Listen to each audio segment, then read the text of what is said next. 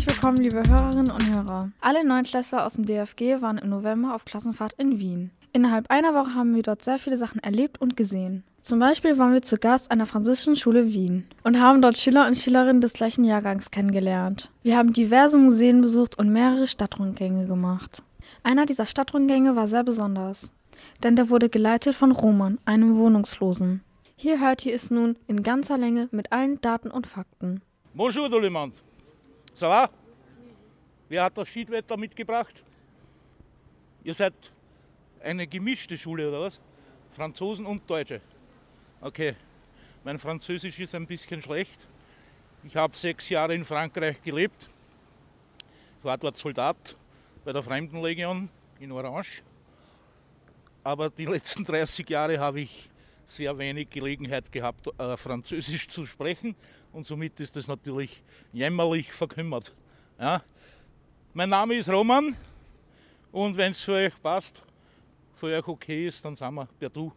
Ja.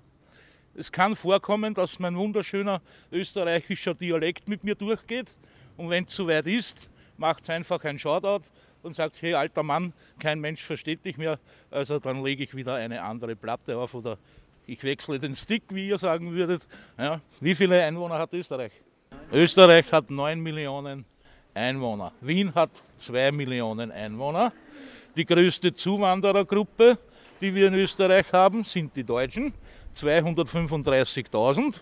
Und natürlich haben es auch ein paar von den Deutschen geschafft und sind obdachlos geworden. Ja. Bei uns im Haus wohnen 122 Personen. Wenn man alle Nicht-EU-Bürger wegrechnet, bleiben 76 über und davon sind acht Deutsche. Egal von wo die kommen, aus Ulm oder aus Wuppertal, aus Berlin oder Hamburg oder Stade war diese Woche auch schon wer hier. Ja. Ich sage immer, die Bettelei in Wien ist harmlos vergleichsweise mit den deutschen Städten. Und nachdem das alle sagen, bin ich geneigt, das auch zu glauben. Ja? Ähm, bei uns gehen vorwiegend äh, organisierte Betteln. Ja? Jetzt könnte man auch sagen, dass die sind ja auch arm. Stimmt, die Menschen sind arm. Das Problem bei denen ist nur, die dürfen das Geld nicht behalten. Die müssen das bei ihren Chefs abliefern und die bauen sich dann irgendwo Paläste hin, dass einem schlecht wird. Ja? Also sollte man sich überlegen, ob man denen was gibt. Noch dazu, das sind nicht, das sind nicht nur Bettler. Der ist heute Bettler, morgen ist er Hütchenspieler, übermorgen spielt er mit der Ziehharmonika in der U-Bahn. Wie sagt hier? Schifferklavier, oder? Zur Ziehharmonika. Ja. Also, da gehören natürlich auch Taschendiebe dazu und so weiter. Die kennt man in ganz Europa nicht nur in Wien, die ziehen wie Heuschrecken durch die Lande. Ja? Also ist es ratsam, denen nichts zu geben. Ja? Die stehen auch vor den Supermärkten. Manche tun so, als ob sie Augustin-Verkäufer wären. Augustin, das ist die Wiener äh, Obdachlosen Zeitung. Ein richtiger Augustin-Verkäufer steht immer in der U-Bahn, ja, maximal ein paar Schritte vor dem Eingang zur U-Bahn. Ja. Er hat immer einen großen Packen von dieser Zeitung mit dabei und die haben auch einen Ausweis. Ja. Ähm, die anderen tun nur so, als ob. Ja. Ähm, viele Obdachlose in Wien haben es auch gar nicht so sehr notwendig, dass sie betteln gehen, ja, weil die meisten auch Geld bekommen, sei es vom Sozialamt oder vom, vom Arbeitsamt oder von wo auch immer. Ja. Ähm, viele Häuser wie Notschlafstellen und Übergangswohnheime bekommen Essen von der Wiener Tafel geliefert. Ja, da kann man sich ganz gut bedienen. Ja, ähm, also eigentlich, die müssen gar nicht raus auf die Straße. Und wenn ihnen was fehlt, wie beispielsweise Zigaretten, ja, na, dann schnorren sie sich im Haus bei den eigenen Leuten durch. Ja. Also das funktioniert relativ problemlos. Ja. Wir haben also sehr wenige richtige Bettler bei uns in Wien. Ja, das Kaffeehaus da drüben ist unser Treffpunkt namens Inigo. Inigo ist Vorarlbergerisch und heißt auf Deutsch hineingehen oder reingehen, wurde von einem Vorarlberger Jesuitenpfarrer gegründet und heute gehört es der Caritas. Dieses Inigo ist ein sozialökonomischer Betrieb. Da werden Langzeitarbeitslose fit gemacht für den ersten Arbeitsmarkt. Ja. Die kriegen hier immer einen Vertrag für sechs Monate, nachdem sie zwei Monate Probezeit abgeleistet haben. Ja. Und diese Verträge werden im Normalfall nicht verlängert. Ja. Wenngleich erst vor wenigen Wochen ist eine Kellnerin bereits das zweite Mal verlängert worden, weil die trotz intensiver Zusammenarbeit mit dem Arbeitsamt keine Leute finden, kein Personal äh, finden. Ich selbst bin auch mal in so einem sozialökonomischen Betrieb gewesen. Ich war gern da, es hat Spaß gemacht. Ich habe sogar noch was gelernt. Mir ist die Geschichte dann hinterher allerdings fürchterlich auf den Kopf gefallen.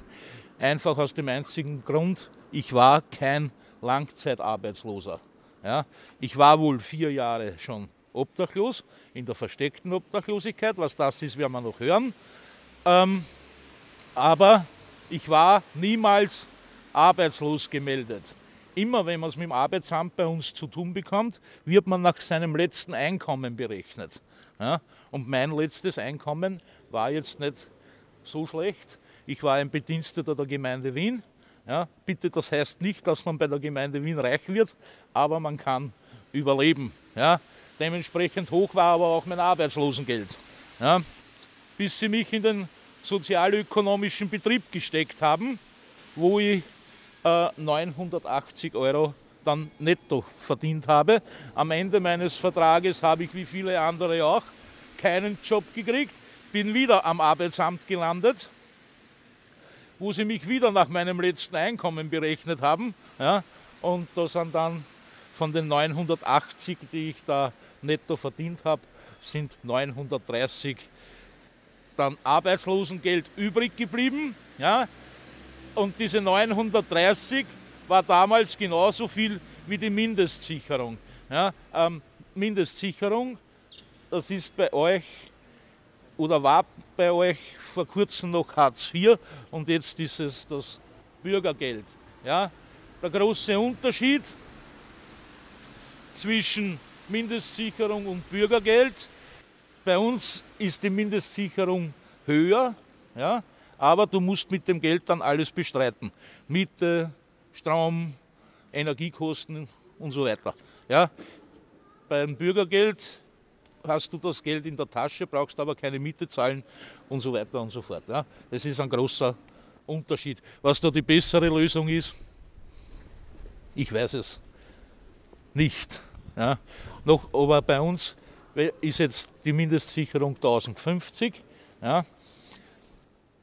Da kann man aber zusätzlich noch äh, Mitbeihilfe beantragen und da kann man, glaube ich, 180 oder so äh, zusätzlich ähm, bekommen. Ja? Und so wie es einen zweiten Arbeitsmarkt gibt, gibt es auch eine zweite Bank. Davon haben wir in Wien eine einzige. Ja, diesen Ableger von der ersten Bank, von der Sparkasse. Und mit denen kriegt man es immer zu tun, wenn man sich in Privatinsolvenz befindet, dann muss man bei denen ein Konto haben. Ja, die buchen dann alles weg, was deine Fixkosten sind und was, was überbleibt, überweisen sie dann auf dein richtiges Konto. Ja? Und man muss eben, wenn man in Privatinsolvenz ist, drei Jahre lang eine verhältnismäßig kleine Summe äh, zurückzahlen und am Ende dieser drei Jahre ist man dann schuldenfrei. Ja? Man hat eine fast reine Weste, weil einen Kredit wirst du im sonnigen Österreich nie wiederkriegen. Ja? Und es kann natürlich auch sein, dass einmal eine Versicherung sagt, nee, nee, mit dir wollen wir nichts zu tun haben. Oder so ein Handyanbieter, dass die sagen, nein, bei uns kriegst du keinen Vertrag. Ja, aber du bist zumindest schuldenfrei. Schauen wir uns die verschiedenen Arten der Obdachlosigkeit an, beginnend mit der harten Obdachlosigkeit. Na, das sind jetzt eben die Leute, die ihr Leben vorwiegend im öffentlichen Raum verbringen ihren Gramm mit dem Rewe-Wagel durch die Gegend karren, schmutzig sind, äh, womöglich besoffen. Ja, also ich denke, dieses Bild haben wir alle schon einmal wo gesehen, das braucht man nicht näher beschreiben. Schlecht daran ist, dass man kein Geld kriegt. Man ist nicht krankenversichert und man hat auch keinen Meldezettel. Meldezettel heißt bei euch, glaube ich, Meldeschein. Ja, das ist ein Dokument, das beweist, dass du eine Wohnung hast. In, eurem, in euren Fällen wird es wahrscheinlich bei den Eltern sein. Es ist fast nicht notwendig, dass in Wien jemand auf der Straße ist, weil wir sehr, sehr viele äh, Unterbringungsmöglichkeiten haben. Erst am 25. Oktober wurden weitere 1000 Plätze freigemacht. Ja, also wir sind schon sehr gut hier aufgestellt. Ja. Österreich, haben wir heute schon gehört, hat 9 Millionen Einwohner und 20.000 Obdachlose. Die Dunkelziffer ist etwas höher. Und, in, und von diesen 20.000 registrierten Obdachlosen sind 12.000 in Wien. Ja, weil jeder, der in Österreich obdachlos wird, versucht, in Wien zu landen. Ja, weil es hier tatsächlich um ein Vielfaches besser ist wie in den anderen Bundesländern. Die einzige Stadt, die da ein bisschen mithalten kann, ist Graz. Das ist die Landeshauptstadt von der Steiermark. Ja, ähm, aber nur Graz und nicht die ganze Steiermark. Ja. In Niederösterreich, in der Landeshauptstadt St. Pölten, hat man vor wenigen Tagen kolportiert, sie haben für den ganzen Winter 18 äh, Notschlafstellen. Ja, also das ist nicht sehr, sehr viel. Ja, wenn man jetzt bedenkt, Wien hat zusätzlich nochmal 1000 geschaffen.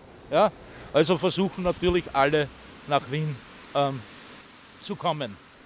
In jedem Haus, wo man untergebracht werden kann, gibt es Regeln.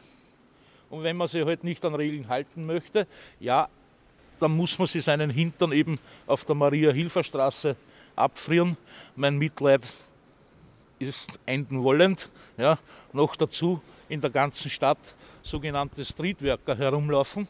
Die erkennt man daran, dass vorn und hinten groß Streetworker draufsteht, ja, die die Leute aktiv ansprechen und zu denen hingehen und sagen, komm, du musst nicht hier rumliegen, äh, wir suchen dir einen Platz. Wenn sie nicht mitgehen, dann kann man es nicht ändern. Und zwingen darf man sie eben nicht. Ja? Als nächstes kommt die versteckte Obdachlosigkeit. Das war mein Steckenpferd, haben wir schon gehört. Ich habe das vier Jahre lang eben betrieben. In meinem Fall war das vergleichsweise ein Kinderspiel. Ja, ich durfte in einem Gartenhaus wohnen. Ähm, die Besitzerin des Gartenhauses, eine etwas ältere Dame, hatte den größten Spaß ihres Lebens. Die hat endlich einmal was Illegales gemacht. Ja, und ich habe mich ausgezeichnet vom Pfusch, von der Schwarzarbeit ernähren können. Also materiell zumindest hat es mir an nichts gemangelt. Ja, ähm, in den meisten anderen Fällen läuft es jetzt natürlich nicht so easy. Ja, in der Obdachlosigkeit sprechen wir normalerweise von zwei Drittel Männer, ein Drittel Frauen. Nur in der versteckten Obdachlosigkeit ist das anders. Da sprechen wir jetzt von 95 Prozent Frauen. Ja, warum? Obdachlosigkeit ist gefährlich. Frauen haben ein höheres Sicherheitsbedürfnis. Frauen sind eher bereit, in ein Abhängigkeitsverhältnis zu gehen. Und man wird eher einen Mann finden, der eine Frau bei sich wohnen lässt, wie umgekehrt. Ja? In den meisten Fällen läuft es eben so ab, man kann sich unterhalten mit, wenn man möchte.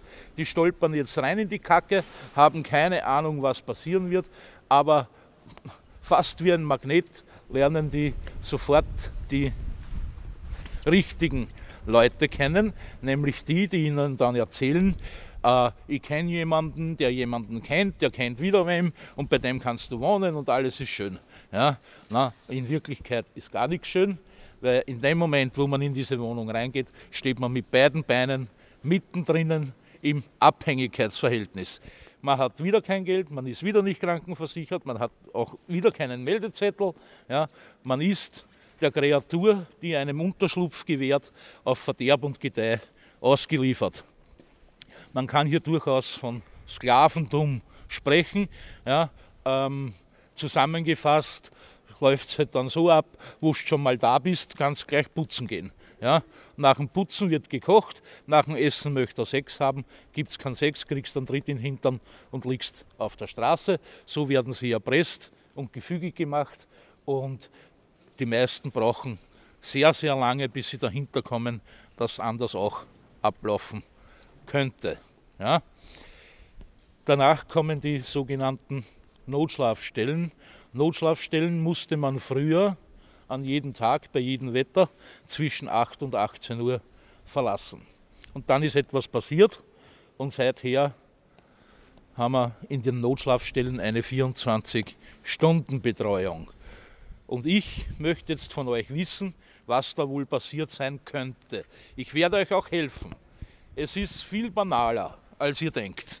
Ja, es hat nichts mit Mord und Totschlag zu tun. Es hat nichts mit Erfrierungen zu tun. Ja, ihr kennt die Antwort alle. Ihr hasst es alle. Ihr habt alle darunter gelitten in irgendeiner Form. Es ist noch nicht lange her und es kommt schon wieder. Was kann das sein? Corona, genau. Wegen Corona wollte plötzlich niemand mehr, dass die alle auf der Straße rumlaufen. Ja? Und darum hat man eine 24-Stunden-Betreuung eingerichtet. Während die Pandemie am Laufen war, hat man ein wenig hin und her gerechnet und ist dahinter gekommen, dass die 24-Stunden-Betreuung um ein Vielfaches billiger kommt, wenn die Leute andauernd einen Rettungseinsatz auslösen, sich in die Krankenhäuser bringen lassen, wo sie dann auch noch zwei, drei Wochen stationär aufgenommen werden, weil man sie ja wieder hochpäppeln muss. Ja, und darum wird die 24-Stunden-Betreuung einfach beibehalten. Äh, es gibt einige Häuser noch, wo, sie, wo sich das nicht durchgesetzt hat, aber ich bin zuversichtlich, der Fonds Soziales Wien wird Ihnen schon noch sagen, wo der Hammer hängt. Ja? Ähm, wenn man in einer Notschlafstelle ist, kann es jetzt einmal sanft bergauf gehen. Wir sind zurück im System, ab jetzt gibt es Geld wir sind krankenversichert und wir haben einen wertlosen Meldezettel. Ja. Auf einem österreichischen Meldezettel steht ungefähr in der Mitte Wohnsitzqualität Doppelpunkt. Und dann steht bei einem Normalösterreicher Hauptwohnsitz, gegebenenfalls Nebenwohnsitz. Ja. Bei jemandem, der in der Notschlafstelle ist, steht da einfach Wohnsitzqualität Doppelpunkt keine, wörtlich. Ja, der ist für die betroffene Person wertlos und nur für die Behörden interessant. Behörden wie die Polizei, die natürlich in Notschlafstellen aus- und einläuft wie im Taubenschlag. Ja, damit wir diese kriminelle Angelegenheit hier auch gleich erledigt haben, selbstverständlich habe ich welche kennengelernt, die man als kriminell oder gar schwerkriminell bezeichnen muss, ja, aber die meisten kann man in der Kategorie Hühnerdiebe ablegen, wenn sie überhaupt was Illegales machen. Ja, ich meine, es ist nicht schön, wenn man beim Biller oder beim Spar ein Sechsertragel Bier klaut, aber ein Schwerkrimineller ist man deswegen noch lange nicht. Ja? Und andere wieder sind schwerkriminell dämlich und lassen sich ungefähr 100 Mal beim Graskaufen erwischen. Ja, na, da kommt dann auch einmal die Polizei vorbei und sagt, du, du, das darf man nicht machen und damit ist die Geschichte erledigt. Die meisten dieser Leute wollen einfach nur ihre Ruhe haben. Ja, die haben gar keine Lust äh, daran, irgendwo aufzufallen, anzuecken. Ja, also es gibt natürlich auch solche, die es herausfordern, aber das sind halt sehr wenige. Ja? Das Beste, was man in einer Notschlafstelle hat, ist jetzt der Sozialarbeiterin.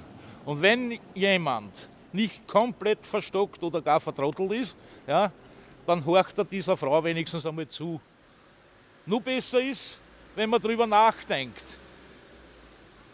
Und im Idealfall macht man auch etwas von dem, was die vorschlägt. Ja? Und das, meine Lieben, ist die einzige Version, wie man etwas ändern kann, wenn man etwas ändern möchte.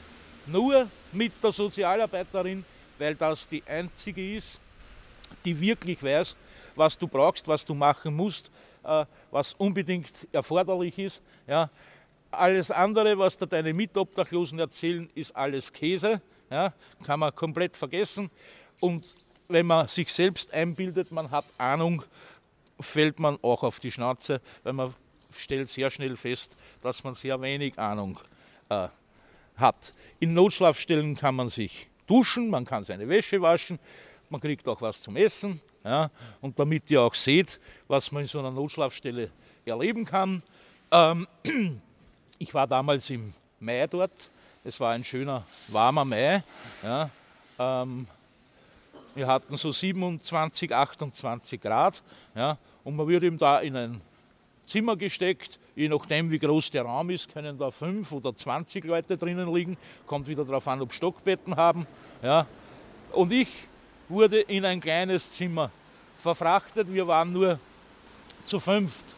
Und ich habe das auch kurzfristig für ein großes Glück gehalten, weil ich gemeint habe, das ist dann eher überschaubar, ja, weil in so Notschlafstellen wird natürlich alles geklaut, was nicht festgenagelt ist. Ja. Und soweit habe ich ja auch recht gehabt. Aber mein Glück war eben leider nur von kurzer Dauer, weil wie ich dann in das Zimmer reingegangen bin, boah, hat schon mal jemand gerochen, wenn ein Tier verwest? Wie wenn ein Tier verwest, so hat es bei uns im Zimmer gestunken und es war eben relativ schnell klar, was da los ist. Wir hatten einen, der hat das Prinzip nicht geduscht. Ja, jetzt könnte man sagen, das ist eine Gemeinheit, stimmt, aber es war noch viel, viel schlimmer, weil er hat statt dem Duschen schon so etwas wie Körperpflege betrieben ja, und hat sie morgens und abends mit dem Öl aus der Fischkonserve von den Haaren bis zu den Füßen äh, eingeölt. Ja, und dann war natürlich die Hölle los, noch dazu bei diesen Temperaturen. Ja.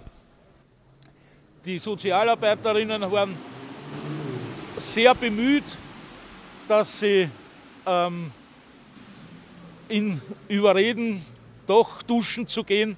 Das hat er abgelehnt. Ja, und meine Vorschläge, ihn in die Dusche zu bewegen, haben die Sozialarbeiterinnen abgelehnt. Warum nur? Ja, in einer Notschlafstelle kann man theoretisch bleiben Open End. Ja, wenn man neu ist in der Szene und noch niemals aufgefallen ist, ist man sehr schnell wieder draußen. Wenn man sehr, sehr oft wiederkommt, kann es sein, dass sie einen eine Weile dünsten lassen, in der Hoffnung, dass man vielleicht doch noch mal ein bisschen ein Hirn kriegt. Ja, die Hoffnung stirbt zuletzt. Und es gibt natürlich auch Leute, die haben es noch nie weiter geschafft wie in die äh, Notschlafstelle. Und ja, also es gibt auch durchaus Leute, die das seit Jahrzehnten betreiben, ja, die einfach nicht in der Lage sind, etwas zu ändern. Natürlich gibt es auch Jugendliche, die obdachlos sind, die werden allerdings nicht mit den Erwachsenen äh, zusammengesteckt, die haben eigene äh, Unterbringungsmöglichkeiten. Ja, da läuft das Spiel sowieso komplett anders ab, weil man Jugendliche natürlich anders behandelt wie äh, Erwachsene. Ob die jetzt alle da, dann auf diesen Zug mit aufspringen, lasse ich dahingestellt, weil auch unter den Jugendlichen gibt es immer ein paar Hardliner, die nichts ändern wollen oder dies einfach nicht anders haben wollen. An dieser Stelle würde ich jetzt normalerweise über Übergangswohnheime sprechen. Das lasse ich einfach weg, weil wir eine neue Errungenschaft haben, nämlich sogenannte Chancenhäuser. Und in Chancenhäusern bleibt man drei Monate, unter bestimmten Fällen kann man auch länger bleiben, ein Jahr oder so. Ja. Und wir haben uns hier dieses äh, finnische System äh, abgeschaut. Ja. Man nennt das Housing First. Das heißt, man sucht zuerst eine Wohnung für die Leute und dann soll sich um den Rest gekümmert werden. Ja, die sind dann natürlich in diesen Wohnungen auch in Zusammenarbeit mit Sozialarbeitern. Ja, ähm, bis, 20, bis Herbst 24 sollen 1000 Leute eine Wohnung haben. Ja. Die Finnen haben mit diesem System die Obdachlosigkeit in ihrem Land angeblich halbiert seit 2008. Ja? Und wir wollen das jetzt auch machen. Ja? Alles, was wir bis jetzt besprochen haben, wird finanziert vom Fonds Soziales Wien. Was ist dieser Fonds Soziales Wien? Na, alle, die hier Steuern zahlen, zahlen, ob sie wollen oder nicht, in den Fonds Soziales Wien ein und die verteilen dann eben die Kohle. Ja? Man muss auch nicht obdachlos sein oder gewesen sein, um vom Fonds Soziales Wien profitieren zu können. Da gibt es viele, viele andere Leute auch noch, die da ein bisschen was kriegen. Ja? Auch das alte Mütterchen mit der Minirente kann sich bei denen äh, irgendwelche Unterstützungen äh, abholen. Ja? Und wir haben von all jenen gesprochen, die in Wien anspruchsberechtigt sind. Und in Wien anspruchsberechtigt ist man dann, wenn man hier geboren wurde. Ja? Die haben sozusagen das Geburtsrecht. Ja? Alle anderen müssen nachweisen, dass sie zumindest eine Weile in Wien gelebt und vorzugsweise auch gearbeitet haben. Ja? Und alle anderen, die nicht anspruchsberechtigt sind, die landen bei den Winzis, Winzi Rast, Winzi Bett, Winzi Dorf. Ja? Die werden nicht vom Fonds Soziales Wien, nicht von der öffentlichen Hand finanziert. Die haben eben private Geldgeber wie an Herrn Haselsteiner, wie die verstorbene Frau Horten, die ihnen, wie man hört, eine schöne kleine Stiftung hinterlassen hat und so weiter. Ja, also wir brauchen uns auch um die Winzis keine Sorgen machen. Und die haben ein lustiges Projekt in Meierling, das ist in Niederösterreich. Das ist der Ort, wo der Kronprinz damals sich und seine Freundin erschossen hat. Ja, ähm, da, hat da haben die ein, mitten im Wald sozusagen ein äh, ein Hotel gekauft mit 220 Zimmer. Ja, und da sollen lauter Obdachlose reinkommen. Man will sich dort auch selbst versorgen, mit, indem man Tiere hat, Hühner zum Beispiel. Ja, sie haben ein riesen Glashaus dahingestellt. Und man will auch Wanderer, die da vorbeikommen, äh, verköstigen. Ja, also das könnte schon sehr, sehr spannend werden da draußen. Und wenn jemand Natur und Ruhe liebt, dann ist er dort sicher gut aufgehoben. Ich glaube, zur nächsten Bushaltestelle sind es 300 Meter und die nächste Großstadt ist dann Meierling. Ja, ich, glaub, ich weiß nicht, wie viele Einwohner Meierling hat, 500 oder 1000, ich weiß es nicht. Aber wir sind wirklich von der Großstadt weit entfernt. Wir sind hier am sogenannten Platz ohne Namen ja, ist unser symbolischer Ort für viele Orte in Wien, die etwas abseits liegen. Ja. Früher war es hier noch etwas beschaulicher, aber jetzt sind dann doch hier Büros reingekommen und so weiter. Aber ich bin sicher, es gibt in Wien Plätze, die noch ab, weiter abseits liegen. Ja. Ähm, sprechen wir über ein paar Gründe für Obdachlosigkeit und beginnen weil es halt aktuell ist und immer aktueller wird mit Naturkatastrophen. Eine Naturkatastrophe kann dich obdachlos machen. Da kannst zwar nichts dafür, höhere Gewalt, aber obdachlos ist und bleibt obdachlos. Wenn wir in Deutschland nach Ahrtal schauen wollen, ne, das habt ihr ja wahrscheinlich alle mitbekommen, da sind einige obdachlos geworden. Wenn man ein Erdbeben erleben möchte, braucht man auch nicht unbedingt nach Marokko reisen, das geht auch bei uns in Österreich. Wir haben seit Ostern mindestens drei Erdbeben gehabt, alle drei spürbar bis Wien. Und wenn in Neapel der Supervulkan in die Luft geht, dann kriegen wir hier mit Sicherheit auch unser Fett ab. Ja. Dann gibt es natürlich Katastrophen, die von Menschenhand gemacht wurden.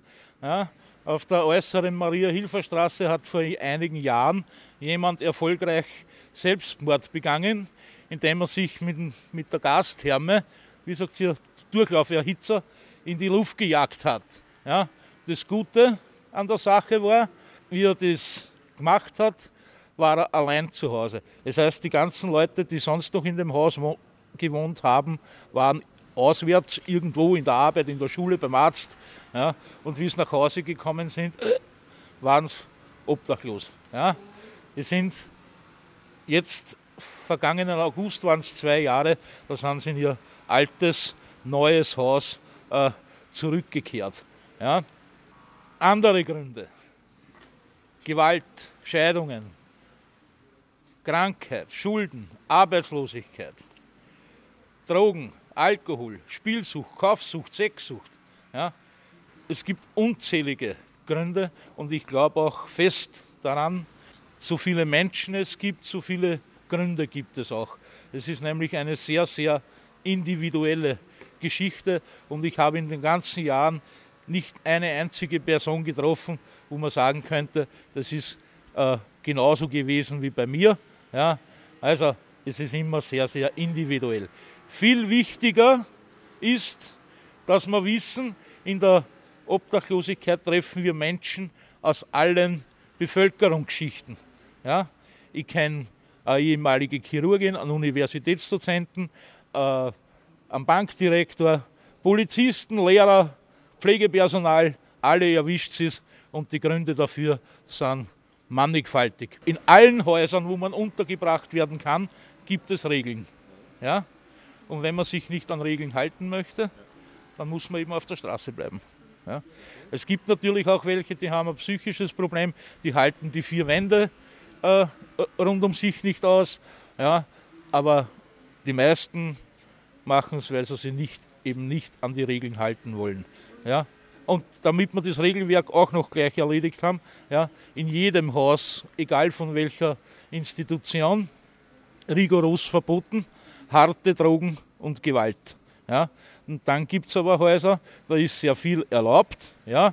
Da geht der Joint im Kreis, da wird gesoffen, auf Teufel komm raus und niemanden interessiert Und dann gibt es Häuser, wo alles verboten ist, was auch nur ansatzweise Spaß machen könnte. Und der Obdachlose kann sich nicht aussuchen, wo er hinkommt. Ja, da wird auch nicht herumselektiert, ja, sondern da steht irgendwo im Computer der Name Meier Kau, der schaut hin, Meier Kau, hier ist ein Platz frei, da kommt er hin, wieder schauen. Ja, also das geht am laufenden Band ruckzuck ohne dass man da jemanden extra was machen will. Ja, sagt, ah, der Meier, super, dann schickt man dahin, wo er gar nichts darf. Ja. Damit ihr auch sowas versteht, wenn ich, ich habe gerade gesagt, ich kenne zum Beispiel eine ehemalige Chirurgin. Ja. Man kann davon ausgehen, dass diese Frau niemals ein Problem hatte. Ja, oder keine großen, bis zur Scheidung. Ja.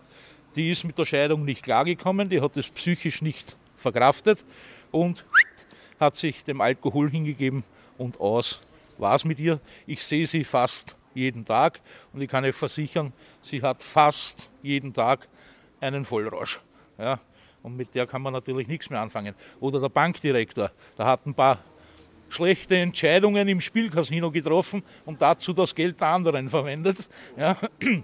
Und wie er aus dem Gefängnis rausgekommen ist, hat seine mittlerweile Ex-Frau gesagt, ja, bei mir wohnst nicht mehr, tschüss. Ja, und schon war er auf der äh, Straße.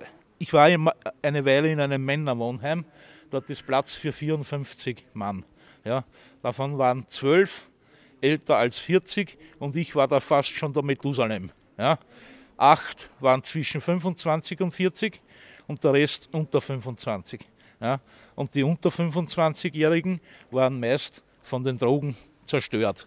Nicht nur angeschlagen, sondern zerstört. Ja? Kurz bevor ich aus diesem Männerwohnheim ausgezogen bin, haben wir wie so oft einen Neuzugang bekommen. Junger Kerl, 21 Jahre, kommt aus einer Diplomatenfamilie. Ja. Ähm, meistens läuft das so ab: Entzug angefangen, abgebrochen. Nächster Entzug angefangen, abgebrochen und so weiter. In verschiedensten Institutionen negativst aufgefallen und irgendwann haben die alle die Schnauze voll und sagen, jetzt ist genug, schau, wie du weiterkommst, mach, was du willst, wenn du dir nicht helfen lassen möchtest. Ja? Und die Familie holt sich den auch nicht mehr nach Hause. Ja? Und das verstehst spätestens, wenn man sieht, wie er, wie er um 2 Uhr morgens mit dem Sessel auf dem Zug den Fernseher einwirft. Ja? Und hinterher kommst dann drauf, dass, dass er sowohl aus seiner Mutter wie auch aus seinen vier kleinen Schwestern äh, die Kohle für die nächste Spritze rausgeprügelt hat. Ja? Also was wollen die mit dem? Die holen ihn sicher nicht mehr nach Hause. Der, das ist eine Diplomatenfamilie aus dem, irgendeinem afrikanischen Land. Also selbst wenn die irgendwann einmal zurückgehen nach Afrika, lassen sie uns denn hier. Die, die wollen mit, mit dem nichts mehr äh, zu tun haben. Und dieser Aufenthalt im Männerwohnheim, der ist nicht billig. Ja, die, die bekommen ja vom Fonds Soziales Wien Taggeld. Ja, das sind über 30 Euro pro, pro Tag. Ja, plus 263 Euro Miete. Das war zu meiner Zeit 263. Billiger ist wahrscheinlich nicht geworden. Ja, also könnt ihr euch vorstellen, wie, wie, was das der Familie kostet, ja, dass sie dort untergebracht wissen. Ja, das muss man natürlich auch alles dazu sagen dürfen, wenn es auch nicht gern gehört wird. Dann horchen wir uns an, wie man obdachlos wird. Und in meinem Fall müssen wir heute halt einen kleinen Blick in meine äh, wilde Jugend machen. Damals war ich nämlich Soldat und nicht nur bei der glorreichen österreichischen Armee. Ich war auch sechs Jahre bei der Fremdenlegion. Ähm, davon war ich halt fünf Jahre Militärpolizist und ich habe an verschiedenen Kampfeinsätzen weltweit teilgenommen, wie Irak 91 zum Beispiel. Ich war auch in Französisch-Guyana, in Djibouti und Tahiti und Mayotte. Ja.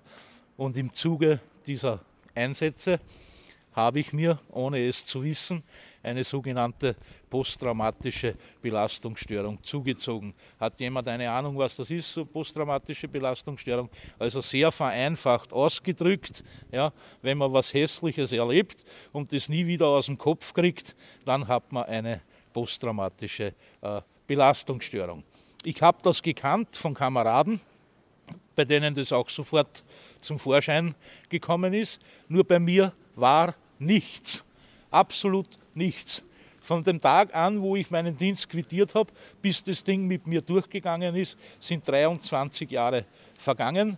Ja, ich habe 23 Jahre lang ein ganz normales, langweiliges Österreicher-Dasein geführt. Ich war verheiratet und ich bin arbeiten gegangen. Einen Hund hatten wir und zwei Autos, eine Wohnung. Manchmal sind wir in Urlaub gefahren. Hier und da habe ich meine Frau geärgert. Ja, also was so ein Österreicher macht normal. Ja. Und dann ist losgegangen. Albträume. Ich bekämpfe in meinen Albträumen meine Feinde von früher und ich hau im Schlaf alles kurz und klein, was irgendwie für mich erreichbar ist. Ja. Die, die erste, die da nicht mitgespielt hat, war natürlich meine Ex-Frau. Ja. Und dann habe ich sogenannte dissoziative Zustände bekommen. Ja, die eine Version bin ich losgeworden. Ja, ich konnte Menschenmassen rund um mich nicht aushalten. Ja, ähm, ich weiß nicht, gibt es das bei euch auch, die Kleinen vom Kindergarten mit den Warnwesten? Kennt ihr die? Ja, sogar vor denen bin ich davon gelaufen. Ja, ich bin absolut panisch geworden. Aber das bin ich los, offensichtlich, oder? Und die zweite Version ist, da beginne ich dann zu zittern und falle einfach um wie ein alter Mehlsack. Ja. Ähm, diese Version werde ich auch nicht mehr los. Ja. Mit jährlichen äh, Therapien. Ich werde jetzt am 27. fahre ich wieder auf Therapie, drei Monate. Ja. Und täglich so ein Händchen voll Medikamente habe ich 85 bis 90 Prozent im Griff. Ein gewisses Restrisiko äh, bleibt eben. Darum haben sie mich aber auch äh, in Pension, in Rente geschickt, ja, weil sie einfach nichts mehr mit mir anfangen können, weil sie mir natürlich auch alles verboten haben, wie Autofahren zum Beispiel. Ja. Also da geht es gar nicht um mich, ich darf, also selbst verstümmeln darf ich mich so sehr ich möchte. Ja. Es geht immer darum, ich könnte andere verletzen. Ja. Ähm, wenn ich jetzt sagen würde, wie das Ding da begonnen hat, mit mir durchzugehen, habe ich alles falsch gemacht. Das stimmt nicht. Ich habe gar nichts gemacht. Ja. Ich wollte mit dem ganzen Scheiß einfach nichts zu tun haben. Ich habe größtenteils nicht kapiert, was da jetzt für ein Film mit mir abläuft. Ja, ich wollte auch zu keinem Arzt gehen, hätte ich damals Worte gekannt, wie man soll sich Hilfe suchen, um Hilfe bitten, Hilfe annehmen, hätte ich es auch nicht gemacht, weil ich viel zu stur bin.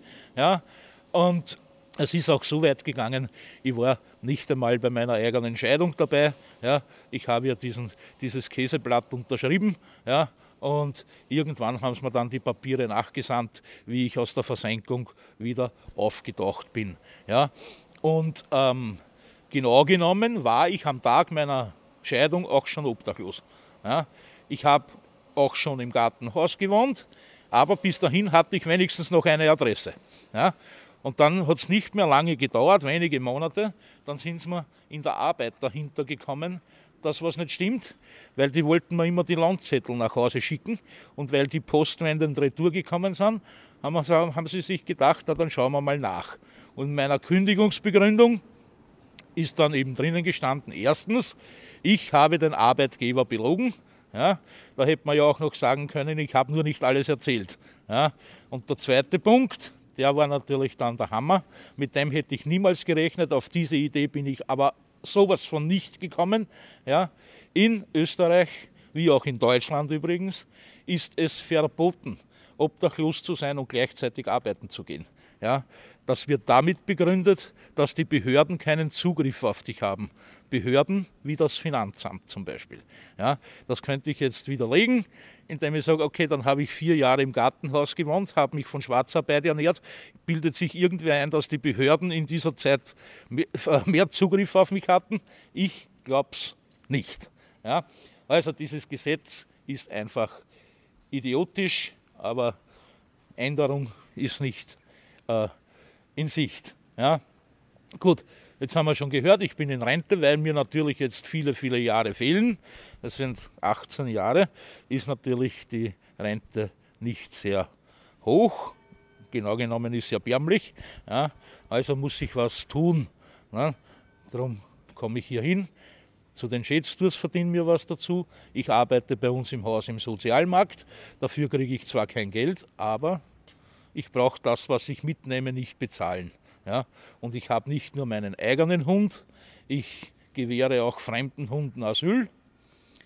Wenn die am Besitzer im Urlaub sind oder im Krankenhaus, wo auch immer, ja, na, dann wohnen die Wastes äh, eben bei mir. Aber die Hundegeschichte teile ich mir mit zwei Frauen, die bei mir auch im Haus äh, wohnen. Ja.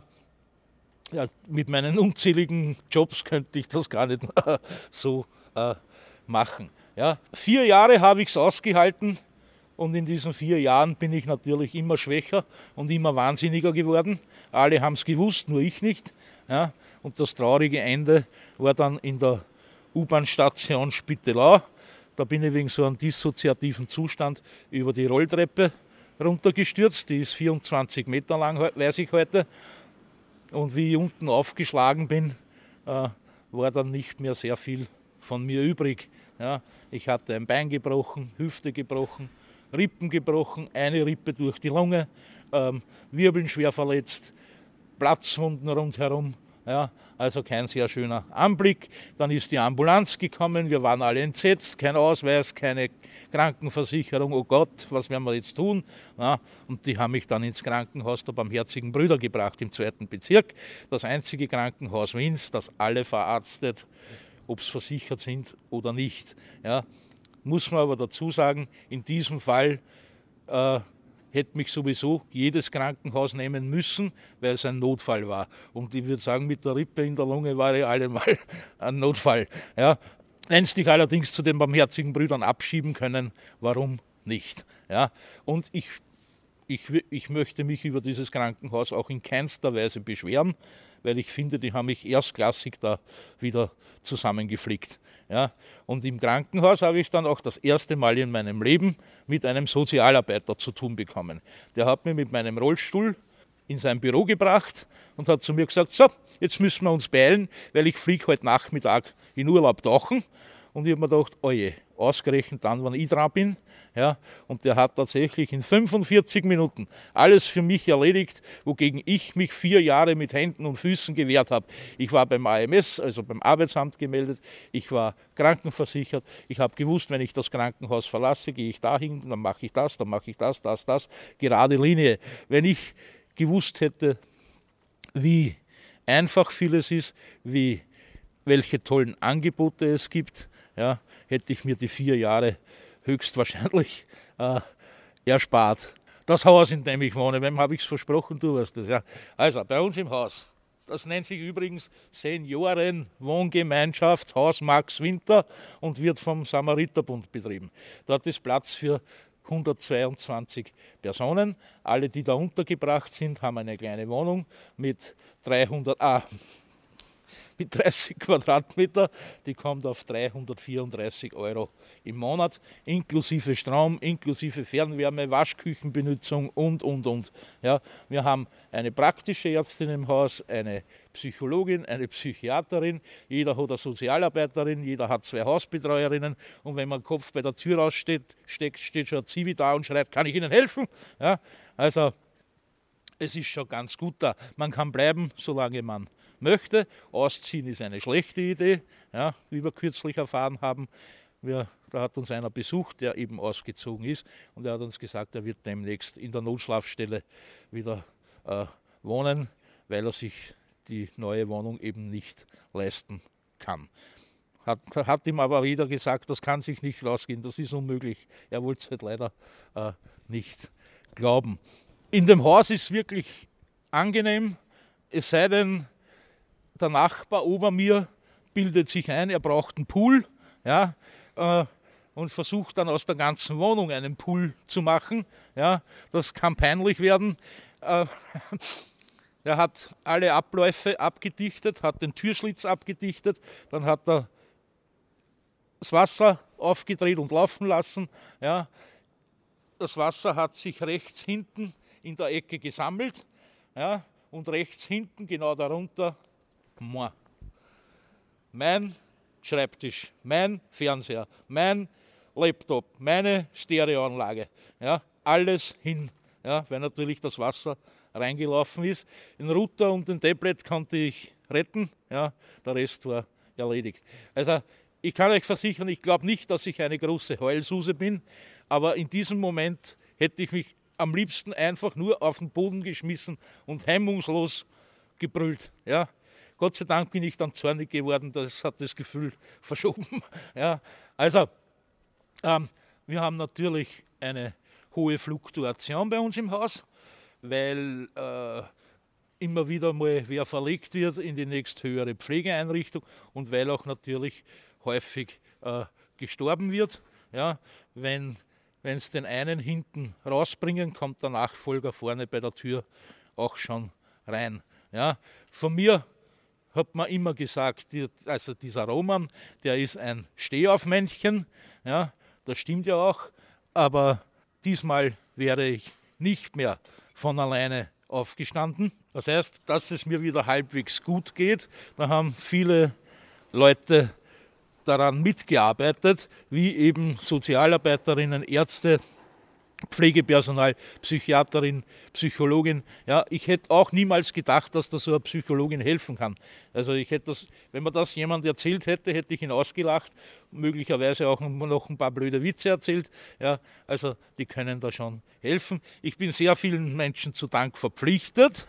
Ja, werde mich allerdings niemals adäquat bedanken können, aber immerhin kann ich es erzählen. Wir sind hier am Franziskanerplatz. Hinter euch ist die Franziskanerkirche und ab dem Dachrinnenrohr hier ist es das Franziskanerkloster. Und in Wirklichkeit ist das Franziskanerkloster kein symbolischer Ort, weil hier, wenn man da reingeht bei der Tür, kann man sich was zum Essen holen. Gratis. Ja. Da kann jeder reingehen, da wird niemals jemand gefragt, wer bist du oder, oder was hast du. Ja. Sondern gehst rein, klopfst an die Pforte, sagst Hallo, ich habe Hunger und dann wirst du abgefüttert. Die kommen da immer raus mit zwei, drei so doppelt belegte Brote würde ich durch, durchaus sagen, die sind für Männer. Und wenn man die isst, hat man sicher mal eine Weile äh, genug. Das Franziskanerkloster hat halt jetzt einen religiösen Hintergrund. Ja? Aber gibt's, solche Orte gibt es natürlich auch von verschiedensten Institutionen, sogar von privaten Vereinen. Dafür gibt es Broschüren in verschiedene Sprachen, wo minutiös beschrieben wird, wann kann ich hingehen, äh, was kriege ich da, mit welchem öffentlichen Verkehrsmittel komme ich hin. Ja, da kann eigentlich nicht viel schiefgehen. An vielen dieser Orte, so wie hier, kriegt man auch immer ein bisschen Kleidung oder Hygieneartikel. Und dann gibt es auch noch Orte, hier nicht, wo es auch Tierfutter gibt. Ja? Auch unsere Tiere werden nicht äh, zugrunde gehen. Ähm, das Größte, was wir allerdings in der Versorgung haben, ist die Wiener Tafel, die vorwiegend mit ehrenamtlichem Personal alles zusammenkratzt, was sie nur erwischen können. In ganz Wien und Wien-Umgebung holen sie alles ab aus den Supermärkten, aus Restaurants. Teilweise holen sie auch das Essen von den Schulen ab. Ja, also auch hier kann nicht viel passieren. Und die beliefern zum Beispiel ähm, Übergangswohnheime dreimal die Woche. Da kann auch nicht viel schief gehen. Dann kommt natürlich der Canisi-Bus, das sind in Wirklichkeit zwei Fahrzeuge, die befahren täglich eine bestimmte Strecke und verteilen Suppe. Warum jetzt ausgerechnet der Suppen? Na, die ist relativ einfach zuzubereiten. Suppe kann man überall einfüllen. Man braucht nicht unbedingt einen Löffel, um die Suppe konsumieren zu können. Ja, und die Leute, die sich die Suppe abholen, sind häufig, haben häufig Probleme mit den Zähnen und oder mit dem Magen. Ja. Das heißt, feste Nahrung bringen sie entweder nicht runter oder können sie nicht mehr unten behalten. Ja. Und damit ist die Suppe allemal das Beste. Ja? Und dann gibt es natürlich auch noch Sozialmärkte. In sozialen Märkten gibt es nichts gratis, aber die Preise sind sehr, sehr äh, moderat. Ja? Am Freitag vorige Woche haben wir gekriegt Sushi. Sushi haben wir verkauft, die Packung um 70 Cent. Wir haben Schweinefilet haben wir bekommen, ähm, haben wir um 2 Euro verkauft, die Packung. Sushi war natürlich nicht abgelaufen, das wagt beim Fisch niemand. Ja, aber das Schweinefilet war abgelaufen. Am Freitag oder am Donnerstag ist es abgelaufen, am Freitag haben wir es bekommen, am Samstag habe ich es gegessen. Na schau, ich lebe, nichts passiert, es war nicht schlecht. Nur weil das äh, Ablaufdatum erreicht wurde, muss man es nicht äh, wegschmeißen. Genauso wie wir nicht verhungern können, werden wir auch nicht gleich sterben, weil wir medizinisch auch ganz gut versorgt sind. Wenn uns was zwickt, gehen wir ins Krankenhaus der barmherzigen Brüder, das haben wir heute schon einmal gehört, oder wir gehen ins Neunerhaus und, oder ins Ambamed, ja, die vorwiegend mit ehrenamtlichen Ärzten arbeiten. Viele davon sind schon in Rente. Ja. Ähm, das ist auch gut so, weil wenn die wenn dieser Arzt einen weißen Bart hat, ja, dann kann man sich sicher sein, dass das kein Erstsemester Medizinstudent ist, der mit dem Skalpell dasteht und sagt, schneid mal ein bisschen. Ja, also, das ist schon sehr beruhigend. Ja. Man kann sich falsche Zähne machen lassen. Natürlich nicht die super tollen Implantate mit so einem Klappbau, muss man schon zufrieden sein. Da gibt es auch Tierärzte. Ja, ich war mit meinem Dart zum Kastrieren, hat der Tierarzt in seinen Kalender geschaut und hat gesagt, in sieben Monaten hat er wieder einen Termin. Dann bin ich wieder gegangen, weil diese Häuser natürlich überlaufen sind. Und da gehen auch nicht nur Obdachlose hin oder ehemalige Obdachlose, sondern auch viele andere Leute, die wenig Geld zur Verfügung haben, weil auch das alte Mütterchen tragt den Goldfischwille zu diesem Tierarzt und nicht sucht sich einen, wo es 250 Euro für die Konsultation äh, bezahlen muss. Wir haben auch noch den Luisebus. Das ist eine fahrende Arztpraxis, Montag bis Donnerstag für Frauen und Männer, am Freitag nur für Frauen. Ja? Und ich möchte jetzt von euch wissen, aus welchem Land kommen die meisten, die in Wien auf der Straße sind. Ich werde euch auch helfen. Es sind nicht die Österreicher und es sind auch nicht die Deutschen. Ja? Und das Land ist der österreichischen Grenze viel näher, als man denken würde. Genau, aus der Slowakei. Eine Begleitlehrerin mit slowakischen Wurzeln hat mir das einmal erklärt, ja, wie die Tschechoslowakei damals getrennt wurde. Habt ihr davon noch was gelernt? Tschechoslowakei?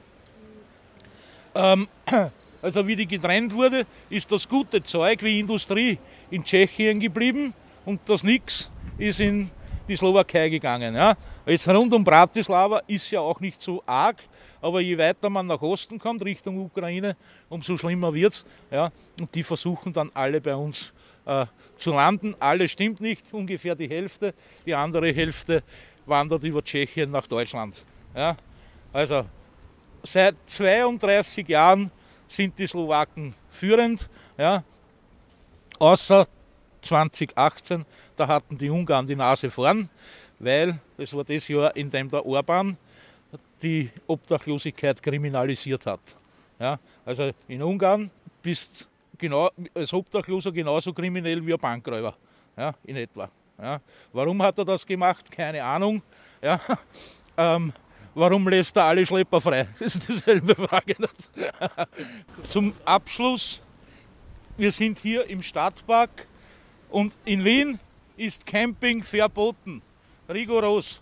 Ja, also zumindest in den Parks. Es gibt Campingplätze, ausgewiesene, ja, aber in den Parks ist das Campen verboten. Das wurde damals gemacht, wie das Interrail-Ticket beworben wurde, so sinngemäß junge Menschen Europas vereinigt euch zieht wie Heuschrecken durch die Lande, schlaft in den Parks. Ja, da sind wir in Wien leicht hysterisch geworden und haben gesagt, bei uns auf gar keinen Fall. Und seitdem haben wir das.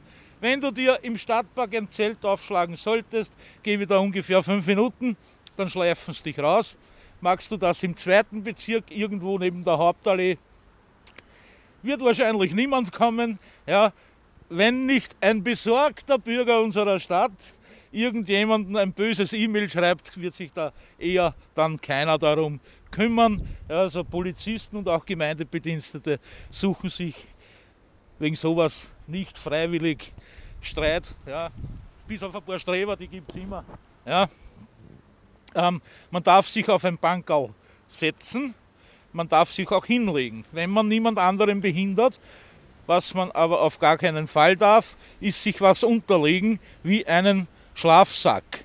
Ja, also so ein kleines Pölsterchen fürs, fürs Popschau ist okay, aber ein Schlafsack darf es nicht sein. Der genaue Wortlaut im, im Gesetz ist, wenn man sich was unterlegt, verwendet man ein Hilfsmittel und begeht eine Zweckentfremdung. Ja, diese Zweckentfremdung hat zu meiner Zeit als Gemeindebediensteter bereits 36 Euro Strafe gekostet. Heute sind wir bei 50 Euro. Ja, wenngleich ich mich auch immer gefragt habe, wie ich jetzt wohl die 36 Euro aus dem Obdachlosen rausschütteln werde. Ja, also ich habe es nie gesehen, sagen wir so. Ja, ich war viele Jahre bei der Feuerwehr und beim Roten Kreuz ehrenamtlich tätig und als ehemaliger Sanitäter möchte ich euch noch einen Tipp mitgeben. Ja, den könnt ihr überall anwenden. In Wien, in Paris, in Berlin, in Hamburg, scheißegal, das geht überall. Ja, wenn jemand auf der Straße herumliegt, nicht hingreifen. Ich wette mit euch, ihr habt alle ein Handy. Ihr ruft 112 an, in Österreich ruft man 133, ja. Dann habt ihr erste Hilfe geleistet, eure Bürgerpflicht ist erfüllt. Ja. Ich unterstelle hier noch nicht mal böse Absicht, ja, aber wenn das ein Junkie ist, du greifst hin, der erschreckt sich und zack, hast du die Nadel drinstecken. Den Nadelstich wirst du wahrscheinlich überleben, aber wir wissen ja leider nicht, was auf dieser Nadel alles draufklebt. Hepatitis, HIV und so weiter. Und nachdem ich das am eigenen Leibe mal genossen habe, da hat mir im Einsatz eine Verrückte gebissen, von der haben wir gewusst, Droge und Rotlicht. Ja, also ein gutes Umfeld, um sich was einzufangen. Die Bisswunde war nach einer Woche kaum mehr zu sehen. Ja, trotzdem bin ich wochenlang zu Hause gesessen und habe die Inkubationszeiten abgewartet. Und das ist grausam. Das ist wirklich scheiße. Ja, du stehst jeden Tag mehrmals vor dem Spiegel und fragst dich, habe ich jetzt Hepatitis, habe ich HIV, habe ich doch nichts. Ja, es ist wirklich grausam. Also nicht hingreifen, einfach nur anrufen, die sind dafür ausgebildet und ausgerüstet, denen kann nicht viel passieren. Radio Planet